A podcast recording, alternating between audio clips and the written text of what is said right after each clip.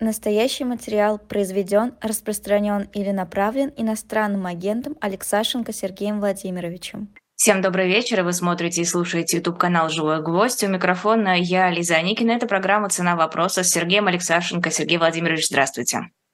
А, Лиза, добрый вечер. Здравствуйте, зрители. Здравствуйте, слушатели. Из сегодняшних новостей суд в Коме арестовал Бориса Кагарлицкого по обвинению в оправдании терроризма. И, как ни странно, вижу много сравнений Бориса Кагарлицкого со Стрелковым Гиркиным. Как вам такие аналогии? Ну, я не знаю, как божий дар с яичницей сравнить. А, Борис Кагарлицкий очень известный. Конечно, у нас с ним всегда и часто совпадают взгляды. Но, тем не менее, это человек э, богатый э, с точки зрения и образования, и понимания жизни, взглядов на возможные сценарии. Человек, с которым всегда было интересно говорить, у которого эм, арсенал, э, мирный арсенал тем, да, он, ну, что называется, не знаешь, о чем можно поговорить, что бы где бы он не был с тобой готов ну, поддержать разговор. А Геркин – это убийца, Геркин – это полковник ФСБ со всеми вытекающими последствиями. Э, вот. Э, и, собственно говоря, я, честно говоря, плохо понимаю, что между ними может быть общего. То, что идет а... зачистка политического пространства, ну да, ну, знаете, то же самое сказать. Знаете, вот Гиркин и Яшин – это одно и то же. Гиркин, Кармурза – одно и то же. Гиркин и Навальный – да нет ничего подобного. Да, конечно, Кремль решает свою задачу, Кремль защищает политическое пространство. Но хотя для меня Борис, он никогда не был ну, человеком, ну, что называется, вот, готовым идти на выборы, возглавлять какую-то партию. Да, это мозг, это человек, который готов делиться своими идеями, готов наполнять, не знаю, предвыборные программы содержанием. Вот, э, ну, это вот с Геркиным, конечно, нет. Я, я готов его сравнивать там в какой-то мере и с Яшиным, с Кармурзой, с Немцовым. Ну, по крайней мере, вот это одного, что называется, поле ягоды, в том плане, что это люди, которые видят, имеют в голове или имели в голове, как Борис Немцов, э, свое видение э, пути развития страны и, и которым то, что происходит в России последние 20 лет, активно не нравилось. Вот. Но с Геркиным, простите, конечно, ничего общего нету. Знаете, это как, ну, не знаю, там, ездит какой-нибудь Иван Иванович э, на «Жигулях», э, на «Ладе» Калине, который там 25 лет, или 20 лет, не знаю, сколько там «Ладе» Калине, да, и э, Ферстаппина, который гоняется на Формуле-1. Ну, в принципе, тот и другой ездит на машине. Да? Ну, там то же самое здесь. Как думаете, а почему сейчас решили предъявить обвинение Борису Кагарлицкому? Все-таки Борис Юльевич был очень аккуратен в своих высказываниях, и если действительно речь идет о том посте, который э, приводится сейчас в различных социальных сетях, который исходит от его адвоката, где речь идет об объяснении взрыва на Крымском мосту прошлогоднем, то все еще довольно странно, все еще очень аккуратный, очень э, осторожный был пост, очень осторожный текст. Э, Лиз, мне кажется, эта тема очень часто освещалась э, разными комментаторами, в том числе и на вашем канале, и до этого на Эхе, э, что если есть подразделение Э, то оно должно выполнять план по поиску экстремистов.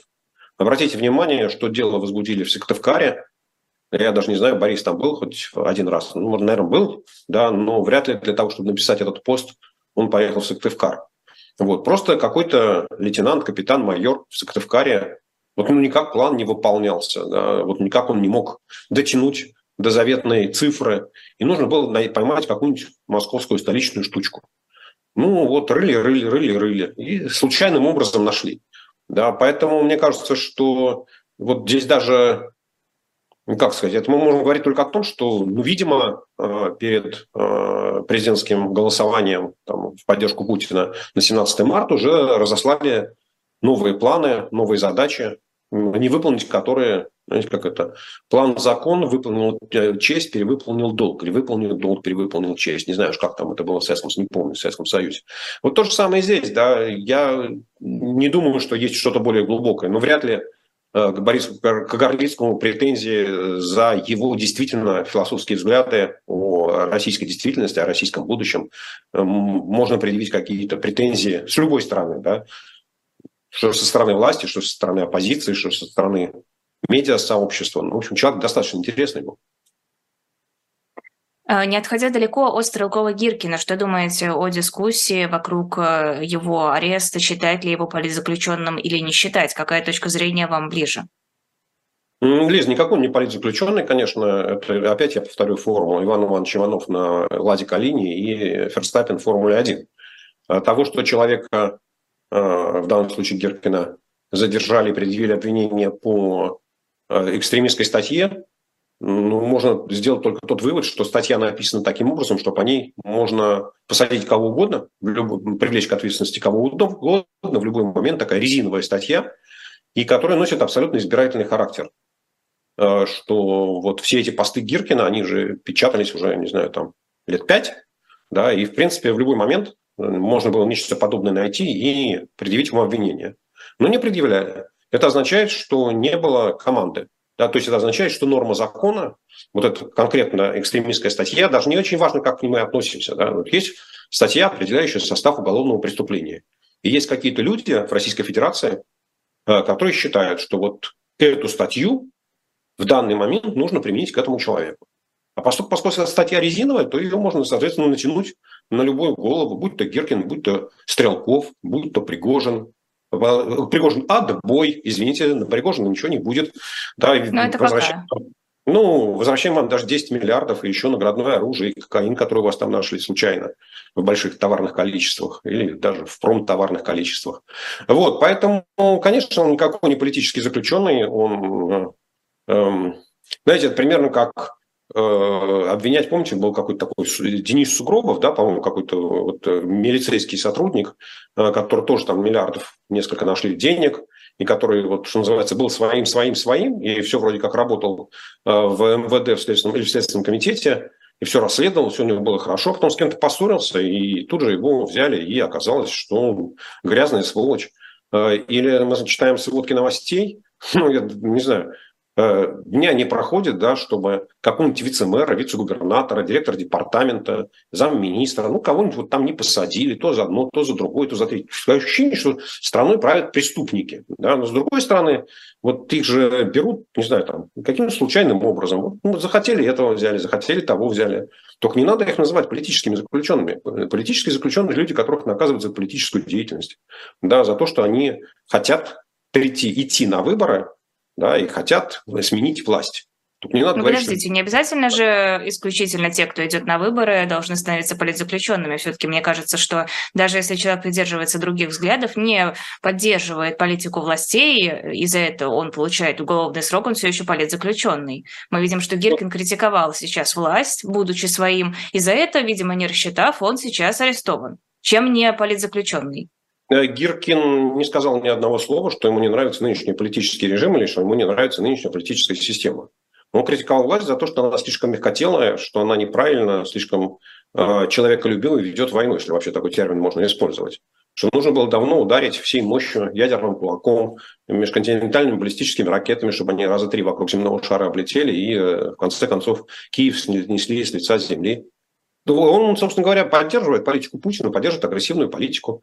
Ему, в принципе, нравится диктаторская форма правления, ему нравится э, уничтожение оппозиции, ему нравится убивать людей. Ну, то есть у него между, между ним и Путиным нет никаких идеологических разногласий, нравственных разногласий. Ну, то есть один полковник, другой подполковник. Вот вся разница. Да? То есть Геркин, получается, что у него и опыт, и образование как-то побольше, чем у Путина были. Ну, по крайней мере, внутри системы КГБ. Вот, поэтому нет, конечно, он никакой, он свой, буржуинский, да, но это часто же приходится говорить о том, что э, на всех чиновников или на всех высокопоставленных военных, не знаю, следователей, прокуроров и прочее, на, все, на каждого из них есть папочка компромата. И каждый из них знает, что его в любой момент можно посадить. И не случайно в разговорах с э, теми, кто работает во всех этих структурах, Спрашиваю, ну что так, ну как там, ну вот, знаешь, я уйду, а меня там схватят, и это самое, как у Люкаева, за корзиночку с колбасой тут же э, прижмут к Сугундеру, да, или схватят за Сугундер, прижмут в уголок. Э, вот, поэтому нет, конечно, никакой не политический заключенный, никаких идей э, политических, социально-политических, никаких, никакого изменения жизни в стране не предполагал. Хотел продолжать то же самое, что Путин, но только более жесткими методами. А, Еще одно возражение. Одно дело, если бы Стрелкова, например, за воровство решили посадить. Сказали, вот смотри, ты там, не знаю, взял деньги на вооружение и потратил их на пиво. Или еще на что угодно другое. Но его все-таки судят за слова. Ну, это... Лиз, ну, это, Лиз, это означает, что есть э, э, решение, что этого человека нужно изолировать от общества. Да, и вот есть такая резиновая статья, которая подходит. Она подходит к Карамурзе, она подходит к Яшину, она подходит к Навальному, она подходит к Гиркину, она подходит к Пригожину. Она к Путину подходит. Да, вот если, в принципе, так ее посмотреть и профильтровать то, что Путин говорит про войну, что будем уничтожать, всех мочить в сортире, то же самое экстремизм чистой воды. Никакой разницы нет. Вот эта статья, она так сформулирована и так применяется на практике российскими судами, российскими правоохранительными органами, что под нее можно, вот что называется, от Гиркина до Путина, да, и в любом политическом спектре посадить. Вот можно Кагарлицкого посадить. Да? То есть есть команда изолировать Гиркина от общества, изолировать Гиркина как минимум до 17 марта 2024 года, чтобы не мешал всенародному волеизъявлению, чтобы Путин получил свои 75% голосов. Да, а чем он мешает-то? А, оттягивает электорат, рейтинг размывает. Да? Так он же не пойдет на выборы. А это не важно. Он будет порождать сомнения в головах тех россиян, которые э, считают, что нужно воевать до победного конца. А Путин с этим не справляется. Что Акела, ну если еще не промахнулся, то уже дряхлый. Вот нельзя, Акела не дряхлый. Акела сидит на скале советов и, э, что называется, держит все в своих руках. А так Гиркин не знаю, там 2-3% э, от, откусит от Путина. Пригожин свои 4-5% от Путина откусит. Ну и поди набери. Ведь там в администрации президента каждый губернатор он должен отчитаться о выполнении плана. Ну а как так? Конечно, никакой самодеятельности здесь допустить нельзя. А, Еще из уголовного мира основателя группы IB э, Сачкова приговорили, приговорили к 14 годам лишения свободы. По делу о госизмене тоже резиновая статья, под нее тоже можно подвести кого угодно. Тоже, видимо, Илья Сачков кому-то помешал, и теперь будет отбывать срок в колонии строгого режима. Вряд ли апелляция сыграет здесь какую-то роль, даже если она будет. А, Илья, кому помешал? той, той, той же самой структуре, откуда вышел Стрелков-Геркин. Человек Тоже оттягивает электорат или что? Нет, ну, послушайте, он активно работал э, с Федеральной службой безопасности, с главным э, разведывательным управлением. Да-да-да, а если ты пьешь с ворами, то опасайся за свой кошелек. Да, и твоя голова всегда в ответе за то, где будет твой зад. Э, поэтому, ну, вот он, он решил с ними, что с ними можно, что называется, им можно доверять, что с ними можно дружить, что они, как это, холодное сердце, горячая голова, честное слово. Да ничего честного, подонки. Подонки, вруны, обманщики, начиная от Путина и дальше вниз по всей этой чекистской вертикали. Вот. Но Сачков в какой-то момент решил, что с ним будут вести себя по-честному. Да? А когда какие-то два полковника или два генерала внутри ФСБ столкнулись между собой лбами, не поделили, не знаю, там какую-то поляну, то выяснилось, что вот тот генерал или полковник, э, который не, крыш... не, не тот, который крышевал Сачкова, э, Скачкова, да, то и вот тут он, собственно, его и взял, и за Цугундер, потому что есть за что. Есть за что, да, вот, вот тут, смотрите, там визитная карточка агента ФБР, смотрите, видите, хорошо, что визитную карточку Яроша не нашли, а то бы еще, там, вот мало что, что американским шпионом, а еще можно было украинским шпионом, а еще можно было угандийским шпионом назвать. Поленились, что ли, напечатать визитные карточки, я никак не пойму. А, интересные вещи происходят вокруг э, военной службы. Во-первых, возрастные рамки призыва каким-то внезапным образом оказались не 21.30, как нам обещали, а 18.30, потому что нужно заботиться о гражданах, которые желают служить вот прям с 18 до 30, желательно не делая никаких перерывов, и просто весь этот срок провести в армии. Плюс Госдума отклонила поправку об отсрочке от призыва по мобилизации для отцов трех детей и детей-инвалидов э, о чем нам говорит эта картина? Как можно интерпретировать происходящее? Будет ли новая волна мобилизации? Будут ли отправлять на войну срочников? Зачем все эти телодвижения? Лиз, я разделил эти вопросы, а, потому что, что называется, война войной, обед по расписанию. А, и Россия вступает в такой период а, э, как жизни страна, да, когда демографическая ситуация складывается крайне неблагоприятно с точки зрения а, собирания вот того одного миллиона человек, который нужен российской армии, ну, то, что было до начала войны. Да, сейчас, сейчас уже там повысили, по-моему, один там, миллион триста тысяч, двести тысяч. Ну, в общем, Путин же не там в прошлом августе, э, когда подписал указ свой. То есть численность армии, вот, независимо, есть война, нет войны, А людей э, молодого возраста, их становится все меньше. Ну, вот демографическая волна идет не туда. И, видимо, военком... ну, а у военкоматов, да, у Министерства обороны есть э, свое понимание, есть какая-то формула, не знаю, вместе с Росстатом посчитали, да, что можно забирать, не знаю, там, условно говоря, там 12,1%. Вот они посчитали, и выяснилось, что в категории 18-27 нет, не набирается вот этих 12,1%, чтобы за, за, забить все штатные места в армии. Ну, соответственно, взяли, сначала подумали, что можно за счет того, что сдвинуть на 30 лет. Ну, ошиблись в расчетах. Ну, значит, ну, взяли, расширили. Да? Поэтому я бы сказал так, что вот эта норма 18-30, э, она, ну, она же вообще долгоиграющая. Да, то есть независимо от того, есть война, нет войны, сегодня Украина победила, или завтра Россия сдалась, неважно. Эта норма в законе останется. И там, для того, чтобы ее изменить, нужно пройти какую-то очередную э, там, большую итерацию, да, там, любое правительство, независимо от того, как, э, кто будет стоять во главе этого правительства, кто будет президентом, им предстоит с Министерством обороны выдержать такую нелегкую схватку за то, чтобы снизить президент, э, призывной возраст, сжать границы или вообще отказаться от призыва и перейти только на контрактную армию. Э, схватка с генералами, она всегда тяжелая и болезненная. Вот, поэтому это вот одна история, и я думаю, я ее связываю исключительно с демографической ситуацией, которую, в общем, ну, а демографию, что, называется, можно на следующие там, 20 лет спокойно предсказать, что там будет с призывниками, да, или там на 30 лет. Например, мальчик, который родился вчера, а вот он уже там через 30 лет, ему будет 30 лет. То есть через 29 лет его э, Министерство обороны, в главе которого будет стоять Шойгу младший, не знаю, Патрушев, уже там полумладший какой-нибудь там внук, правнук, да, вот он, он уже на этого мальчика, который только что родился, он уже на него свои зубы точит, что вот он будет стоять под ружьем и защищать э, непонятно чего. Вот, это одна часть истории. Вторая часть истории связана с мобилизацией, с тем, что Война продолжается, война на истощение. Очевидно, что э, Путин перешел к такой затяжной войне на истощение ресурсов, в том числе на истощение человеческих ресурсов. А здесь и огромные жертвы, и там, вот, как говорится, оценки есть э, такие только экспертные, журналистские. Да, и, соответственно, понимаем, что нижняя граница – это уже и то там не последние данные по состоянию начала мая. Это где-то порядка 50 тысяч убитых, Э, российских солдат. Ну и, соответственно, с коэффициентом 3, там, 2, 3, не знаю, еще там 100-150 тысяч раненых, которые э, не могут, ну, потеряли свою боеспособность, да, то есть выбыли из армии. Вот, соответственно, надо же этих тоже людей чем-то восполнять.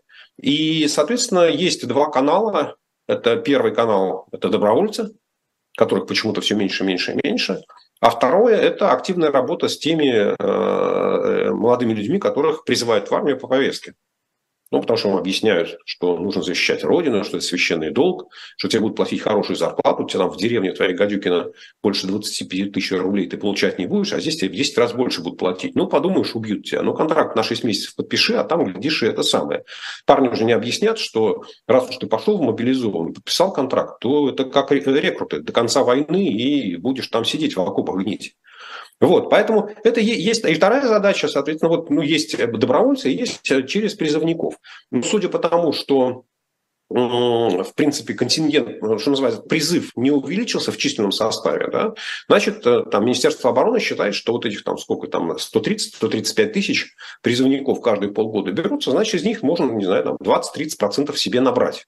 И, видимо, Минобороны это хватает. Я, я не, не вижу, каким образом э, вот это расширение призывного возраста решает проблему мобилизации. Потому что призывной возраст – это когда ты идешь по повестке, и ты, у тебя еще нет никакой военно-учетной специальности, да, то есть ты воевать не умеешь. А мобилизация – ты уже отслужил в армии. То есть ты, у тебя уже должна быть что-то, какая-то военная подготовка. Это совершенно другая категория людей, вот, поэтому это две разные задачи. Наполнение армии, э, действующей армии в состоянии мирного времени, это 1 миллион там, 300 тысяч человек, а второе набирать э, тех, кто будет воевать. Да? И эти сосуды, ну, они, конечно, сообщаются между собой, но это не одно и то же.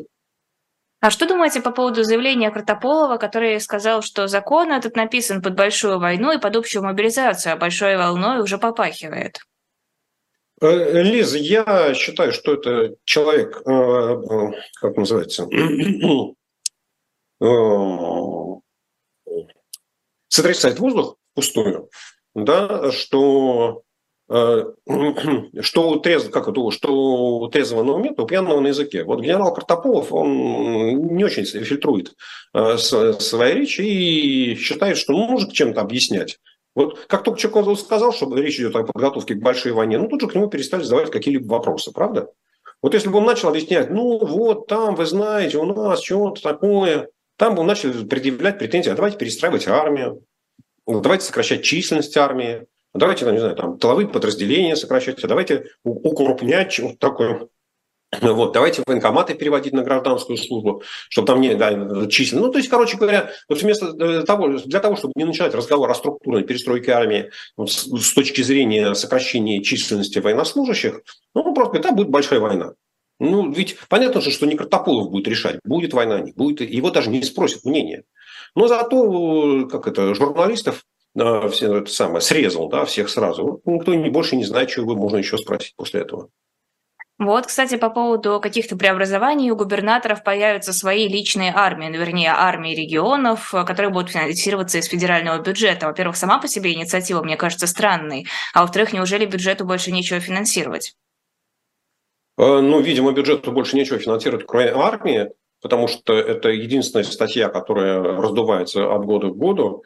Да, и вот сегодня э, была совершенно замечательная заметка, что как говорится, кому я должен, тому прощаю, что вот еще в прошлом году или в позапрошлом году, ну, нет, на самом деле гораздо дальше. Я еще помню, я еще в Аэрофлоте, когда э, был в Совете директоров, соответственно, до 2013 года была программа субсидирования перевозок на Дальний Восток когда федеральный бюджет доплачивал авиакомпаниями за то, что возят там по более низким ценам э, пассажиров, авиапассажиров из европейской части на Дальний Восток, ну, Москва, Питер, Петербург в основном, да, там сейчас, не знаю, может, еще откуда летают. Вот. А, и выяснилось, что по итогам прошлого года, 2022 года, у Министерства финансов не нашлось там меньше 3 миллиардов рублей для того, чтобы выплатить авиакомпании. То есть потратить 5 триллионов на войну есть, а, и это, соответственно, ни у кого не вызывает никаких вопросов. А вот 3 миллиарда на авиакомпании нету. И сказали, что и в 2023 году мы вам эти 3 миллиарда не вернем. И, может быть, даже в 2024 не вернем. Ну, то есть, ну, мы, конечно, вам должны, но не вернем. Вот. А, а все, что касается войны, все, что касается армии, это резиновая статья. Если там генерал Шойгу сказал, что надо, ну, или там подполковник Путин дал приказ, что нужно теперь создавать воинские подразделения в каждом регионе, а губернаторам присваивать воинские звания, ну, слушайте, будет у нас генерал-губернатор теперь, не просто генерал, губернатор, да, а вот генерал-губернатор, тоже все-таки вот какое-никакое развитие политической системы. Ну а как же там монополия на насилие, единая армия, один мощный кулак? Нет, ну а почему? Губернатор же представитель государства, да, он же, собственно говоря, не частная армия будет. Ну вдруг он захочет, не знаю, независимости. Будет у нас независимая Свердловская область. А, как только он захочет, так тут же он перестанет быть губернатором. Э, вот так это... у него же армия. А, на каждую армию есть генерал Шойгу со своей армией. Э, вот. А в конце концов, если Шойгу не справится, то есть Золотов. А если Золотов не справится, то есть Пригожин. Найдут, э, кого направить в Свердловскую область для того, чтобы утихомирить буйного губернатора, который решил, что он стал совершенно самостоятельной страной. Вот. Поэтому а вообще автоматы будут выдавать, которые без бойков, да, которым стрелять нельзя. Ну, так, знаете, на парады ходить можно, а стрелять нельзя. То есть чисто схема для отмывания денег? Ну, конечно, ведь это же, же есть закон бюрократии, что там, твоя, твой, твой вес в бюрократической структуре прям пропорционален бюджету, которым ты управляешь. Да, это программа «Цена вопроса» с Сергеем Алексашенко. На рекламу небольшой прерыв на shop.diletant.media. Есть комплект из пяти комиксов из серии «Спасти». Спасти вот всех, кто сейчас вышел, можно за 7 тысяч рублей. А если у вас до сих пор нет э, каких-то отдельных комиксов или если вы хотите сделать кому-то подарок. А, в общем, если вам нужен полный набор, то shop.diletant.media. Выбирайте, покупайте. Вы нас таким образом поддерживаете. Мы это очень сильно ценим. Ну и, конечно, другие книги, журналы, футболки. Большой выбор того, что что вы можете купить для того, чтобы нас профинансировать. Э, и, конечно, донаты это по ссылкам, которые есть под видео, по QR-кодам, которые есть на самом видео для российских банков, для зарубежных банков, для э, криптовалюты и подписка на Boosty тоже можно оформить. Э, программа «Цена вопроса» Сергей Алексашенко в эфире, Лиза Аникина задает ему вопросы. Евросоюз, пять стран Евросоюза попросили продлить до конца года запрет на импорт украинского зерна. Об этом сообщает CNN. В условиях, когда зерновая сделка отменена, ощущение, что это еще сильнее может навредить Украине. Ну, я не думаю, что речь идет о том, чтобы навредить Украине, э, да, потому что вредит Украине исключительно Россия, которая разрушает э, и портовые мощности, и э, элеваторы припортовые, и, в общем, склад, склады зерна уничтожает. Да. Вот, в отличие от России, страны Евросоюза, даже эти пять стран, которые хотят перекрыть экспорт украинского зерна через свою территорию, вот, они ущерб Украине не наносят. Ущерб Украине наносит Россия, и нужно это хорошо понимать. А дальше, ну, опять приходится повторять ну, прописную истину, которую слушатели, наверное, уже должны выучить, да, что каждый политик в каждой стране защищает, ну, премьер-министр, руководитель, да, политический руководитель, он защищает интересы своих избирателей, своей страны, в первую очередь, а потом уже все остальное. Вот. И, соответственно, очевидно, что за те несколько месяцев, которые прошли Э, с введения запрета, там, я насколько понимаю, это Польша, Словакия и Венгрия да, для экспорта украинского зерна через их территорию. Видимо, проблемы не были решены. Да, проблемы обеспечения гарантии того, что украинское зерно, украинская сельхозпродукция не будет продаваться на территории этих стран. Ну, вот, ну и, соответственно, э, переговоры будут продолжаться. И как только будет достигнуто какое-то взаимоприемлемое соглашение, соответственно, эти страны откроют свою территорию. Более того, э, сейчас начался, э, после того, как э, зерновая сделка окончательно была разрушена Путиным, сейчас европейские страны начали вести переговоры о том, чтобы за счет бюджета Европейского Союза оплачивать перевозку украинского зерна через территорию соответственно, Болгарии, Румынии, Польши, в порты там, либо Черного моря, да, если речь идет о Болгарии, Румынии, либо в порты Балтийского моря, если речь идет о Польше. Вот, соответственно, с тем, чтобы э, на эти страны не ложилась финансовая нагрузка. Поэтому этот процесс идет, просто бюрократия в Европейском Союзе, она такая тяжелая, медленная, 27 стран, Э, бюджет общий, значит, нужно собирать, забирать у всех. Ну, такой, вот бюрократия, она, э, с одной стороны, демократия вещь хорошая, бюрократия, она всегда обслуживает э, демократию, да, но с другой стороны, когда власть остается бюрократом, то процесс принятия решений идет крайне, крайне, крайне медленно, а в повестке дня э, руководителей стран Евросоюза, очевидно, что это не первый вопрос, да, и может даже не десятый. Вот, но я, я пока считаю, что процесс движется, да, и вот рано или поздно украинское зерно будет выходить через Болгарию, Румынию, Польшу в другие страны уходить на экспорт. А, что думаете по поводу снятия санкций с Олега Тинькова? Лиз, э, ну, знаете как, вот э, английские, английские власти, э, ну, они не признали свои ошибки, но в неявной форме показали, да, техно... что происходит, да, что против Олега Тинькова были введены санкции, не будем выяснять, за что и почему, да, он сделал. На самом деле, надо вспомнить, да, что Олег Тиньков, вот, ну, он, он же уехал из России там, несколько лет назад, еще до начала войны. Э, и последние годы он не занимался управлением своим банком, у него были проблемы со здоровьем, и остаются, насколько я понимаю, да, он лечился. То есть его даже нельзя обвинить в том было, что вот он ведет какую-то деятельность на территории России, зарабатывает там деньги, платит налоги. Да? Вот, а, соответственно, он сделал антивоенное заявление там, и сразу после начала войны, и потом еще несколько дел в Инстаграме себя опубликовал.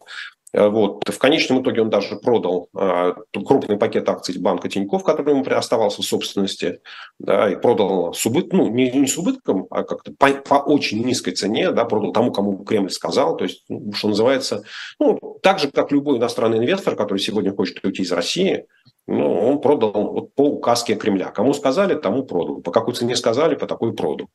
Вот. И, соответственно, задал, видимо, вопрос английским властям, а за что на меня санкции?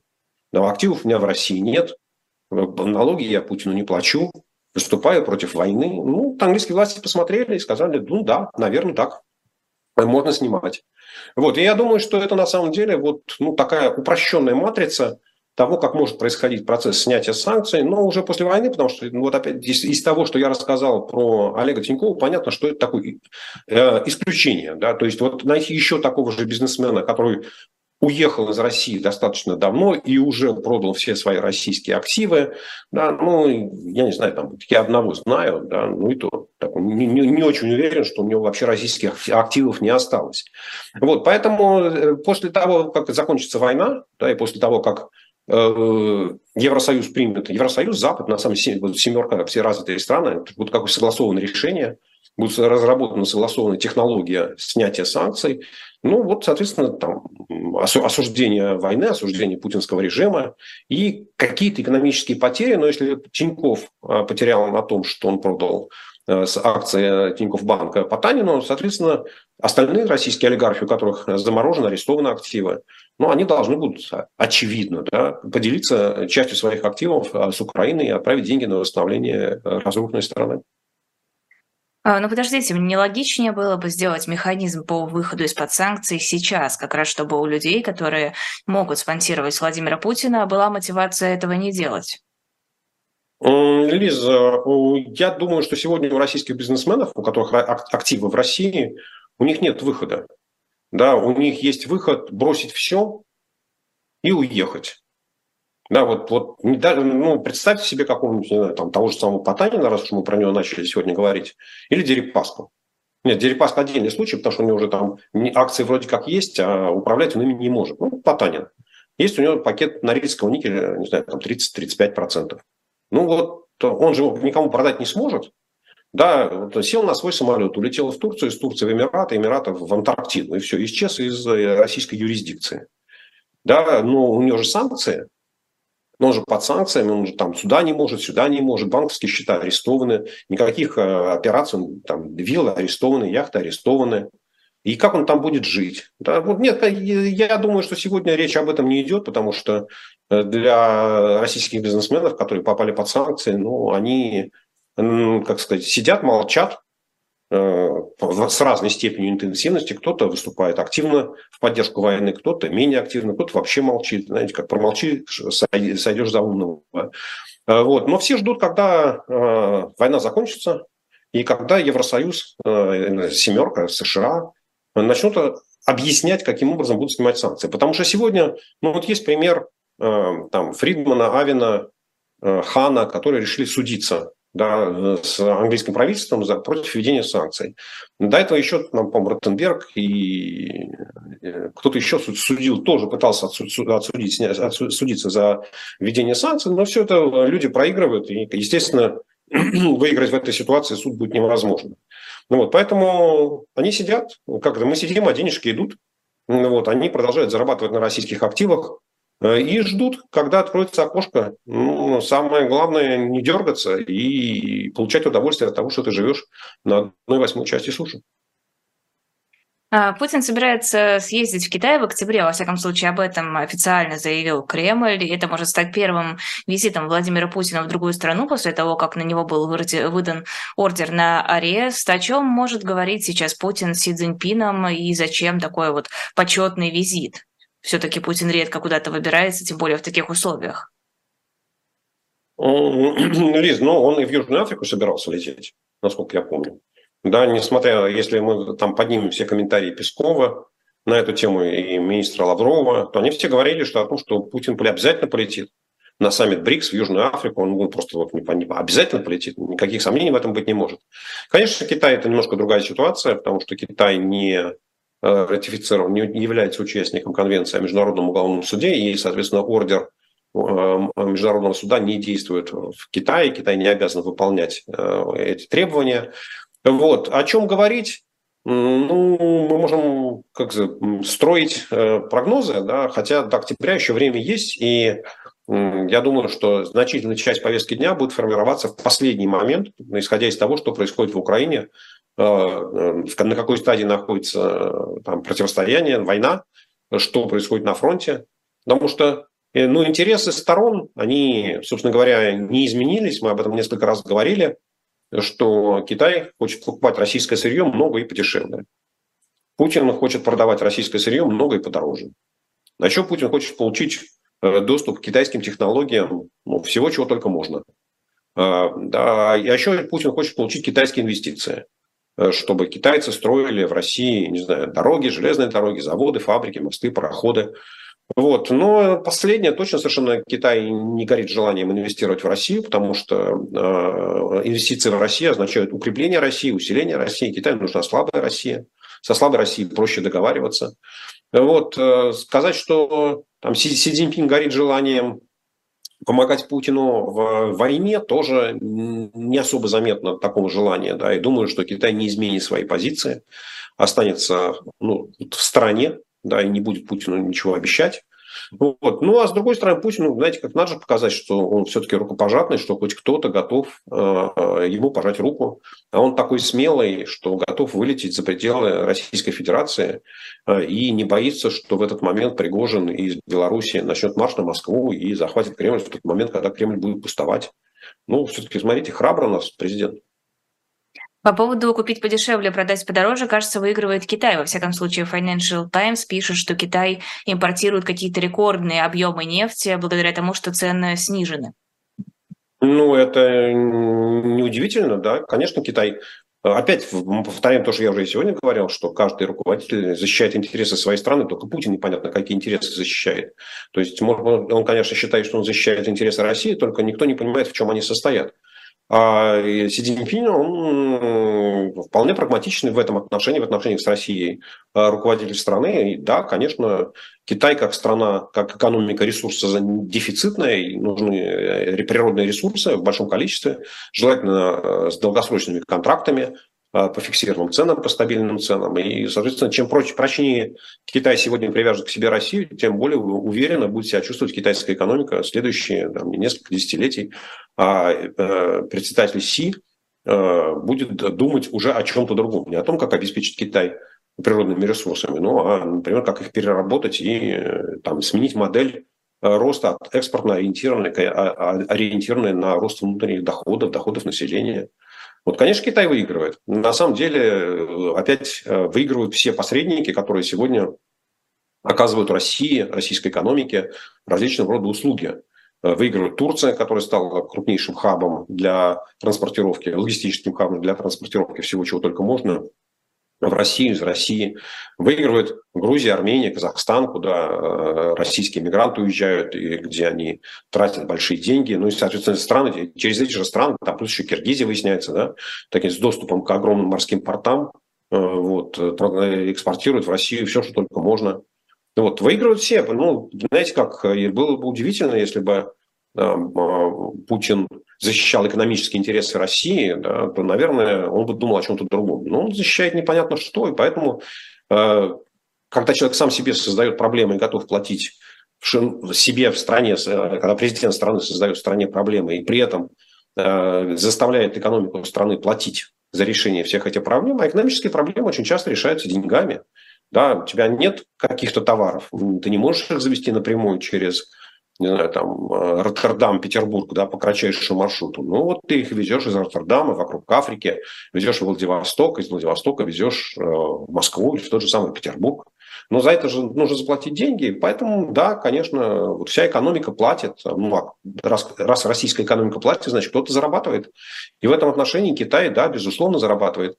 Но я бы сказал так, что если в денежном выражении и в процентах к экономике, то больше всего зарабатывает Индия, потому что Китай, он все-таки, несмотря на то, что действительно он э, увеличил объемы экспорта нефти из России, там, как сказать, значительная часть нефти идет по трубопроводу, а там цены зафиксированы в контракте, и их нельзя а, изменить, их нельзя понизить.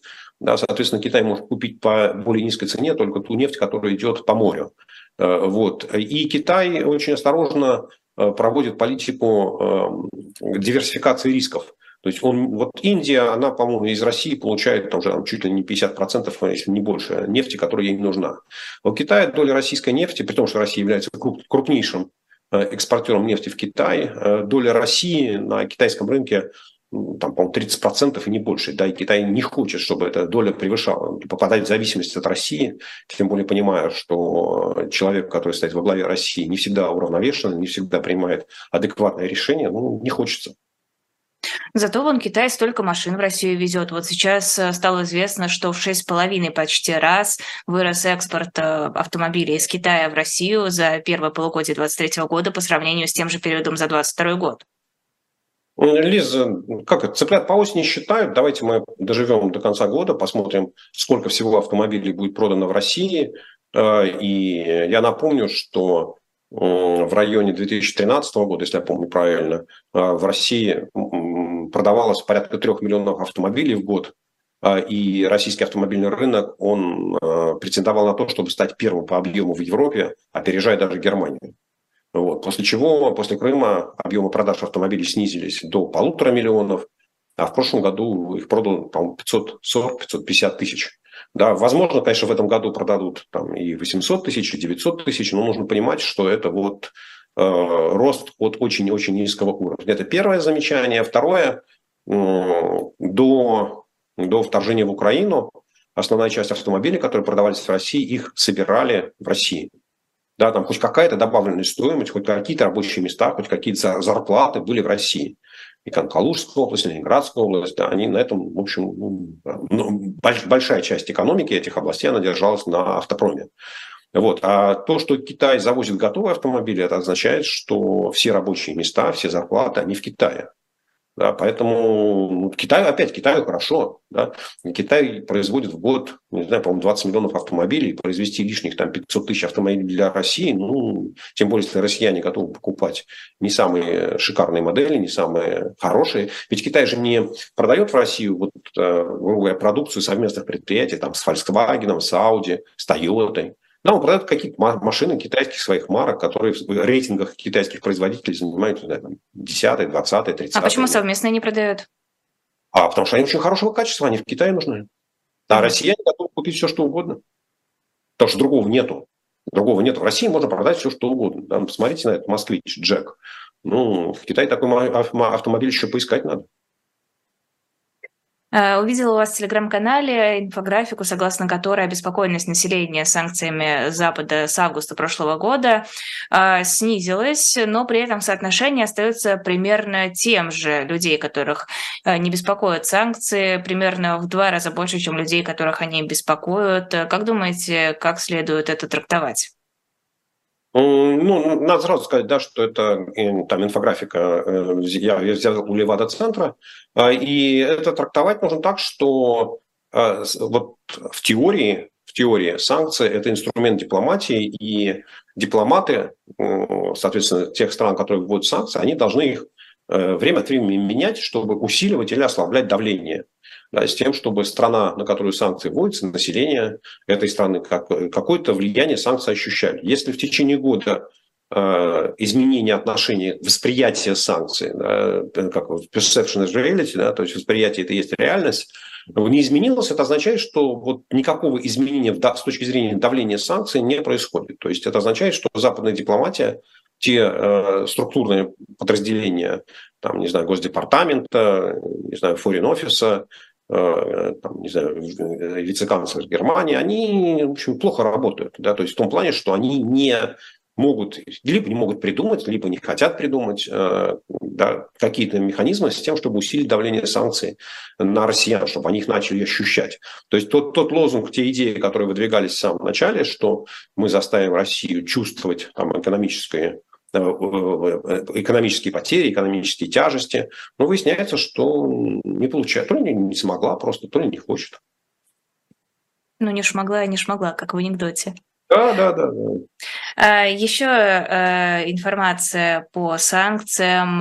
Пять российских авиакомпаний, минимум пять, получили разрешение на то, чтобы э, через страховку урегулировать западными санкциями западными владельцами самолетов а, вопросы, в общем-то, связанные с этими самолетами. Речь идет примерно там 80-90 самолетов, то есть не очень много, но, судя по всему, не успевают а, завершить этот процесс, потому что средства, которые были выделены, куда-то рассосались, делись, а, хотя, казалось бы, вопрос с авиаперевозками очень важный. Почему не может у нас Минтранс обеспечить нормальное финансирование этого вопроса? Ну, это не вопрос не к Минтрансу, вопрос к Минфину. А, потому что финансирование выкупа самолетов, которые были украдены а, полтора года назад, это ну, должно осуществляться из средств Фонда национального благосостояния. Это даже не вне рамок текущего бюджета, это отдельные а, расходы, которые там, Минфин должен подготовить документы, и там, при Мишустин и Путин должны их подписать. Или сначала там Путин должен наложить одобрямся, а потом Мишутин должен выпустить постановление правительства на эту тему. Вот, ну, соответственно, значит, э, задумались о тем, а зачем выкупать, если мы уже украли? Ну, правда же? Ведь и теория о том, что вот если мы эти самолеты выкупим, и они станут у нас в нашей собственности, то теперь на них можно будет летать куда-то еще да, в какие-то другие точки назначения, э, ну, в те страны, где, с одной стороны, а, а, авиа, авиа, небо в которых открыто для российских самолетов, не закрыто санкциями, а с другой стороны, куда хотят летать российские туристы. Ну, таких же стран очень, очень мало, их практически нету.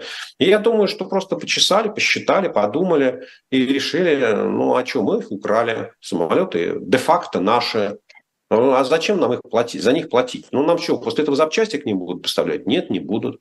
Нам что, будут делать э, квалифицированный ремонт, техническое обслуживание? Нет, не будут. Ну, а тогда зачем платить, зачем деньги терять? Ну, такой абсолютно жлобский подход. Да, украл, украл, значит, мое. Ну, а почему бы не дать возможности летать в какие-то другие страны? Все-таки, наверное, это не самый плохой вариант. Это авиакомпаниям, наверное, выгодно. А в какие в другие листы? Ну, наверное, можно теоретически летать э, в Центральноафриканскую республику, можно даже летать в республику Мали, или в Чад, или в Нигерию. Но только вопрос, э, российские туристы туда захотят лететь или нет? В Европу нельзя, европейское небо для российских авиакомпаний закрыто. В Америку нельзя, американское небо для российских авиакомпаний закрыто. Да мне ну, кажется, а... уже и в Африку захотят лететь. Ну, да, понимаете, Лиз, это же такая иллюзия, да, люди же, нужно хорошо понимать, что там туристы делятся на несколько классов, да, и во всем мире, опять, это даже не, не есть какая-то специфика российских туристов, что основная масса туристов, там 90%, они хотят ехать э, к морю, к теплому морю, греться на солнышке. Да, теплое море в России, оно и так есть. Вот есть, э, есть Турция, есть Египет, есть Хайнань в Китае. Есть ну, Крым. А, это, это, это не, не есть международный полет, да, мы сейчас говорим о международных полетах. А, вот, а, соответственно, Крым, я не знаю, сейчас, по-моему, там аэродром... аэродром Нет, там не летают сейчас, да. Ну, это, конечно. Но море-то есть, можно и на машине через э, присоединенные Нет, ну, территории. Мы, мы, мы, сейчас, мы сейчас про самолеты говорим, да, там и Краснодар, по-моему, закрыт, э, как аэропорт. Вот, соответственно, теплого моря, ну, еще ж поискать надо, куда российских туристов готовы будут пускать. Поэтому их не очень, не очень много. Дальше туристы готовы ездить смотреть на всякие культурные достопримечательности, которые почему-то по странному стечению обстоятельств есть в Европе, а, но их практически нет в Африке. Да, ну, еще можно на шопинг съездить. Опять-таки, шопинг – это Европа, Америка, Япония, Корея.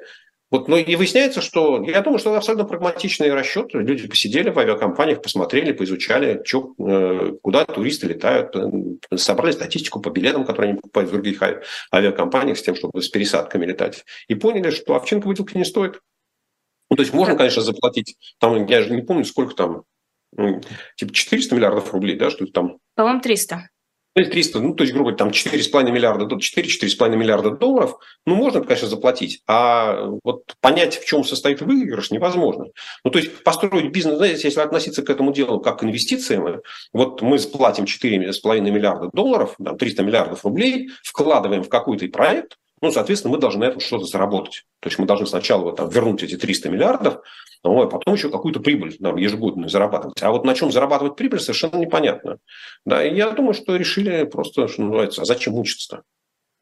Ну а суперджеты-то новые будут. Сначала вроде как сообщили, что на полгода принесли поставку этих новых самолетов, потом оправдались, сказали, что это ошибка, вот уже совсем скоро будут новые суперджеты, все прекрасно, сможем летать, но насколько это осуществимо? Лиз, знаете, как это, то ли будут, то ли не будут. Вот. Самое главное же обещать, да, что будут. Владимир Владимирович, обязательно будут и новые суперджеты будут, и МС-21 будут.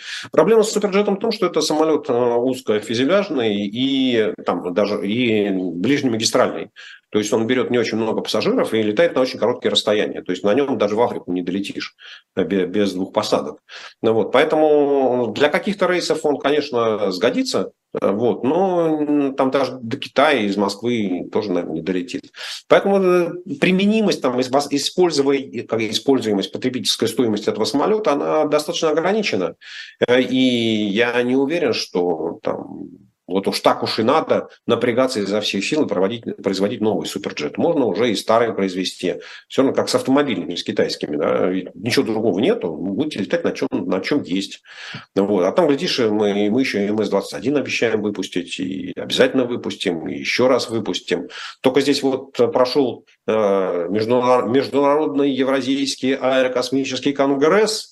Где выяснилось, что программа производства самолетов МС-21 при нынешней стоимости э, не окупается до 2035 года, даже если цену самолетов снизить на 30%.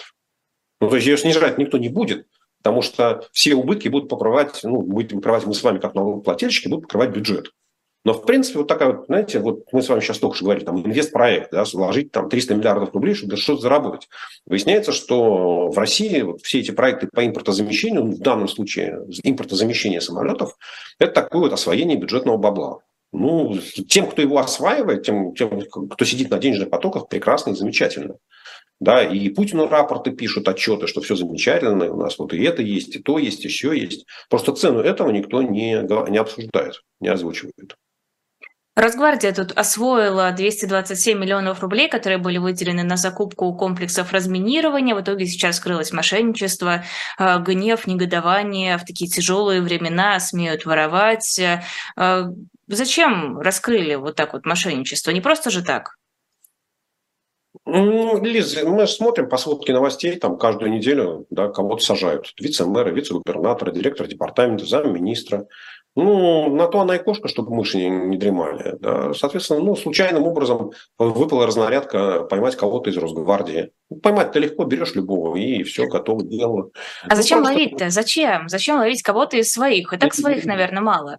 Там все свои, да, там все свои. И вице-мэры свои, вице-губернаторы свои, замминистры, все, они все свои. Да, но если как это их э, не контролировать, если их по рукам не бить, если кошку убрать, то, конечно, все разворуют. Да, ну, это же допустить невозможно, да, но все-таки как это, бардак бардаком, но должен там быть какой-то, какой-то порядок. Ну, поэтому допустить, чтобы разворовали все, ну, Кремль просто не может по определению. А, Госдума приняла поправки, согласно которым пользователи не смогут регистрироваться на российских сайтах с помощью иностранной электронной почты и сервисов. Там можно будет это сделать через телефон или через российские сервисы почт, э, госуслуги, все дела. А, чем не угодили-то им зарубежные почты? Что такого? Ну, Лиз, это надо спрашивать людей, которые придумали все эти концепции. Они, видимо, считают, что от этого Э, безопасность э, российских информационных систем возрастет, с одной стороны, а с другой стороны, что легче будет э, отслеживать реальных владельцев всяких социальных услуг, экономических услуг. Ну, я не очень хорошо понимаю всего этого дела, да, то есть, ну, у людей так устроена голова. Да, у людей так устроена голова, они считают, что вот если это будет адрес Mail.ru, а не Gmail.ru, то не Gmail.com, да, то, видимо, Э, какая-то степень защищенности будет выше. Опять-таки, если всех в обязательном порядке э, там, э, заставлять открывать адреса на Mail.ru или там, на, где у нас еще, на Рамблере или еще где-нибудь, ну, соответственно... На Яндексе.